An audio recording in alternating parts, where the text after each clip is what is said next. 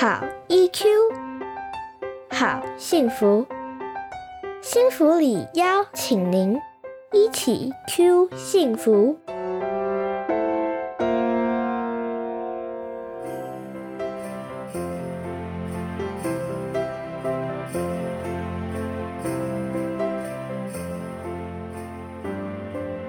Hello，各位亲爱的朋友，大家好，我是杨丽蓉。今天呢，想跟大家聊聊如何让青少年愿意听话。每当天气忽寒忽暖、早晚温差很大的时候啊，不少家庭都会上演这么一幕：孩子身穿薄衫匆匆出门，父母拿着外套一边追赶一边大声的喊叫：“天气那么冷，加一件外套再出门吧。”这时候啊，如果孩子接下外套，那么这场追逐战很快的就圆满落幕了。但是呢，如果孩子不耐烦的回答说“我又不冷”，或者干脆来个充耳不闻、快速闪人，那么紧接着而来的大概就会是父母高八度的爱心喊话：“天气那么冷，只穿这样会感冒哎。”要不然就是气呼呼的责备声：“你才几岁，爸妈说的话就都不听了吗？”在几次和青少年相处的聚会里面，问过他们最不喜欢爸爸妈妈哪一种管教方式。而名列榜首的总是唠叨这两个字。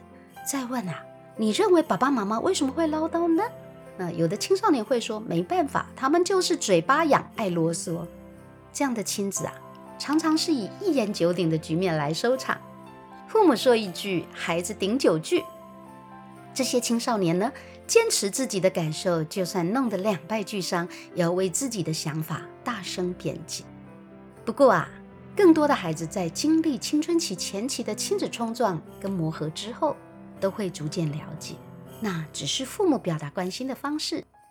只是呢，就算知道父母的用心，孩子们仍然一致的表示，唠叨真的让人家觉得好烦、好讨厌。甚至啊，他们还会发展出上有政策、下有对策的应付方法呢。例如说，有些孩子啊，很会虚应故事。嘴巴上呢说我知道我知道，甚至还会给你一个甜蜜的微笑，但行动上完全不配合。也有孩子选择阳奉阴违，表面上遵从，一离开父母的势力范围啊，就把父母的指令跟训诫全部抛诸脑后了。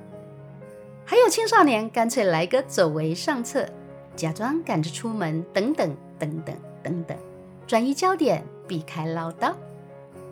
有趣的是呢。孩子的这些伎俩，当父母的其实也都心知肚明。事实上呢，每一位爸爸妈妈都曾经是讨厌父母唠叨的青少年，也从来没有哪位爸爸妈妈自愿当唠叨的父母。只不过啊，积习难改，话一出口就难以收拾。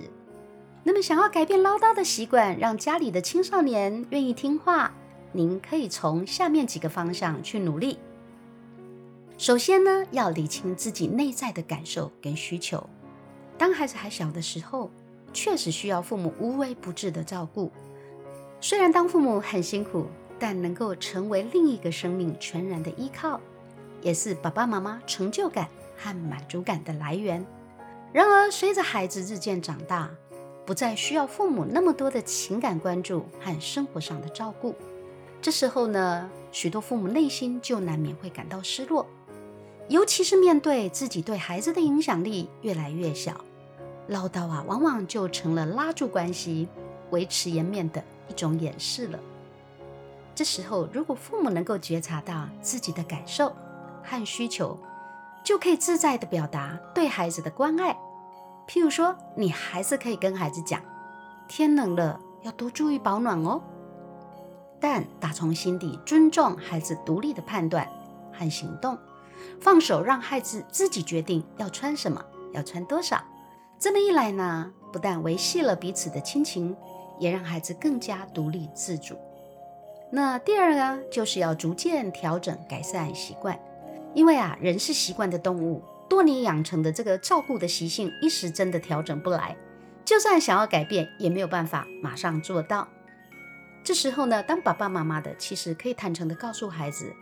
你是真心愿意给他独立自主的空间，只是有时候真的难免会忘记，又提醒他了。甚至呢，请孩子在这时候呢，诶，告诉爸爸妈妈说我已经知道了，这样就好了。如此一来呢，孩子不只能够体会尊重父母的感受，同时也在学习如何坦诚面对自己，以及适当的人际表达。不过呢，孩子在未成年之前，仍然有一些行为是需要父母的引导和规范。这时候呢，爸爸妈妈就要学习有效的管教方式了。千万记得重要的话，务必当着孩子面前清楚的说，或者请孩子重述一次。不要隔空喊话。另外呢，借用客观的事实资讯来说明你的规范，比起主观的个人想法更加有效。至于呢，跟青少年讲话，当然话语是越短越好。试着这么做做看，您会发现和家里青少年的沟通也越来越轻松了。最后呢，还要提醒爸爸妈妈的是，一定要记得避开伤害性的唠叨。体贴父母的孩子啊。面对唠叨，一开始多半都会选择忍耐。但是呢，如果爸爸妈妈呢还一直穷追不舍，孩子就可能会开始采取防卫性的反击。这根据青少年的说法，他们最受不了的唠叨就是没重点、不重要的事情呢一提再提，还有翻旧账，过了很久还要有事没事的把它拿出来说嘴。另外呢，用引发罪恶感来迫使青少年听话，譬如说对孩子讲。你翅膀硬了哈，不再需要爸爸妈妈了之类的话语，也是青少年很讨厌的沟通方式。有人说啊，为人父母是一种生命的修炼。面对青少年的成长和管教上的挑战，能够放下身段，反求诸己，不但是高 EQ 的表现，也是建立亲子间真实亲密关系最踏实的途径了。祝福您和您家的青少年越来。越亲密，沟通越来越顺畅。